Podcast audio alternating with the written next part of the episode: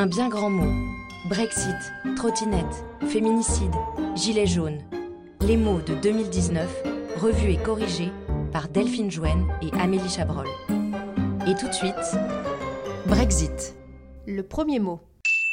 Mauvais feuilleton, impasse politique, imbroglio, les mots ne manquent pas pour qualifier l'interminable sortie de la Grande-Bretagne de l'Union européenne. Maintes et maintes fois prorogé, l'accord venant régler les modalités de départ des Britanniques est devenu l'arlésienne politique de ces trois dernières années. La date du 31 janvier 2020 est désormais le nouvel horizon pour trouver ou ne pas trouver la tant attendue solution négociée. La question n'étant plus Brexit or no Brexit, mais bien deal or no deal. Et si le Brexit devenait le nouveau Remain Mot pour mot. Brexit est une appellation trouble issue de la contraction de British Exit, soit mot à mot en français, les Britanniques souhaitent sortir de l'Union européenne. Le mot est apparu en 2012 au même moment que le Grexit, Greece Exit. Ce serait une chronique du magazine The Economist qui aurait utilisé Brexit en premier. Un mot tellement employé outre-Manche qu'il a eu les honneurs du dictionnaire en ligne d'Oxford en août 2015. Sa définition est assez simple, terme qui évoque l'hypothétique départ du Royaume-Uni de l'Union européenne.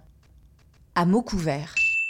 Brexit repose essentiellement sur exit, troisième personne du singulier de l'indicatif présent du verbe exire en latin, qui signifie sortir. Le mot signifie également se mettre en marche. N'y voyez aucune allusion politique. Exire est formé de ex, hors de, et irer, qui a conduit à la conjugaison du verbe aller au futur j'irai, tu iras, il ira. Élément amusant, le mot exit a été réutilisé en français sous l'impulsion des Anglais, alors même que le verbe dont il est issu et sa déclinaison au futur se trouvaient dès l'origine dans la langue française. Bref, grâce aux Anglais, on a réintroduit exit en français, mais la possession du mot ne nous donne pas pour autant le pouvoir de les faire sortir si facilement. Le fin mot de l'histoire. Exit s'emploie généralement au théâtre pour signifier que tel ou tel personnage quitte la scène. Véritable indication scénique, il devient substantivé en 1944 pour signifier la sortie. Ainsi comme au théâtre, chacun fait ses entrées, chacun fait ses sorties, et la Grande-Bretagne se dirige peu à peu vers la sienne.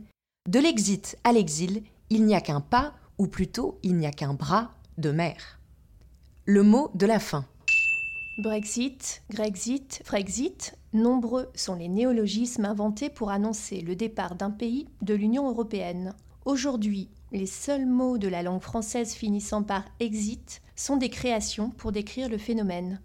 L'Italie ayant émis l'hypothèse de quitter à son tour le groupe des 28, son départ donnera-t-il naissance à l'Italexit ou l'Ushitalia et pour la France, devrions-nous imaginer une French issue Pour les plus pessimistes, les paris sont ouverts, ou plutôt, you bet. Et sur ces mots, c'est la fin de cet épisode d'un bien grand mot. Si vous aimez nos bons et nos mauvais mots, likez, partagez et commentez ce podcast. Et n'oubliez pas, on ne se méfie jamais assez des mots.